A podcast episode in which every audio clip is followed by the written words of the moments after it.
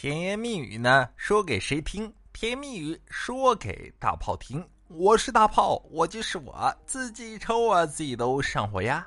我是隔壁的泰山，抓住爱情的那么节目刚开始呢，还是要感谢一下给我点关注的宝宝们，爱你们，么么哒。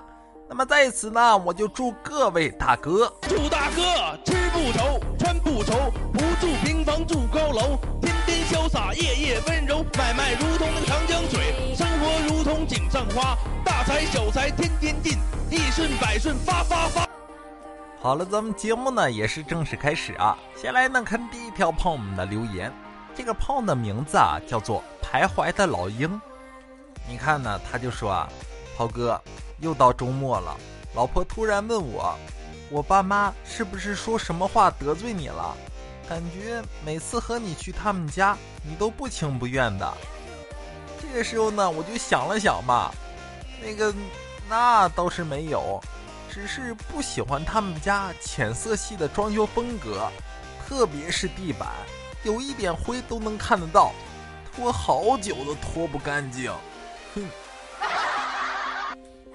真的啊，兄弟，你说的“天将降大任于斯人也，必先苦其心志，劳其筋骨，饿其体肤。”你说呢？你这，哎呀，这岳父岳母可高兴了，女婿周末又要来我们家了呢。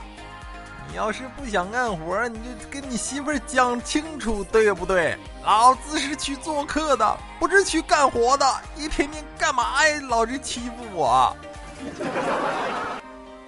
你说最近呢，也是发生很多有意思的事情啊。说起呢，我们哥几个啊，小聚，正好呢赶上教师节了。闲聊中嘛，我就问他们：“哎，你们说给老师送礼有用吗？”然后他们有的说有用，有的说没用。然后呢，我问他们为什么，他们也说不出个一二三来嘛。但是呢，我其中啊有一个兄弟，我跟你讲，这个思路呢非常清晰。你看他就说啊，哎，那咋没用呢？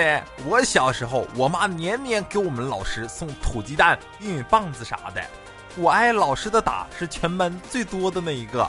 哎，你这班人怎么这么不听话？我揍死你！不过呢，你说这也对。你说别人的家长啊，什么送礼啊，送这个贵的那个贵的，我的天！你拿点土鸡蛋、玉米棒子就去忽悠老师去了，那不打你打谁呀？对不对？不过呢，说实话啊，其实呢，你送这些东西，我感觉还算是可以。那几年我上学的时候啊，我这老是送老师一些什么挂历呀什么的，那几年我常年站着上课。真的，长大之后我才明白，原来我是做了多么错的事情。我的老天爷！好了，咱们不说这个闹心的事情啊，咱们继续看下一条朋友们的留言。这个炮的名字呢叫做小伟叔。你看呢，他就说啊，炮哥这两天呢头疼嘛，然后就去医院做检查。因为呢我大姐夫是搞医的，医院有熟人嘛，他开车带我去。没走呢，我媳妇儿突然上车了，然后呢，我就给他说嘛：“你去也没啥用，再说你走了谁看店呢？”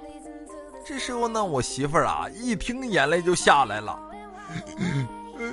我堂弟就是头疼去医院，没检查完就休克了，他妈没跟着，连最后一眼都没看到。哎呀，说实在的，大哥，你最近呢有没有发现这嫂子有啥不对的地方，对不对？你这嫂子这是要送送你啊，对不对？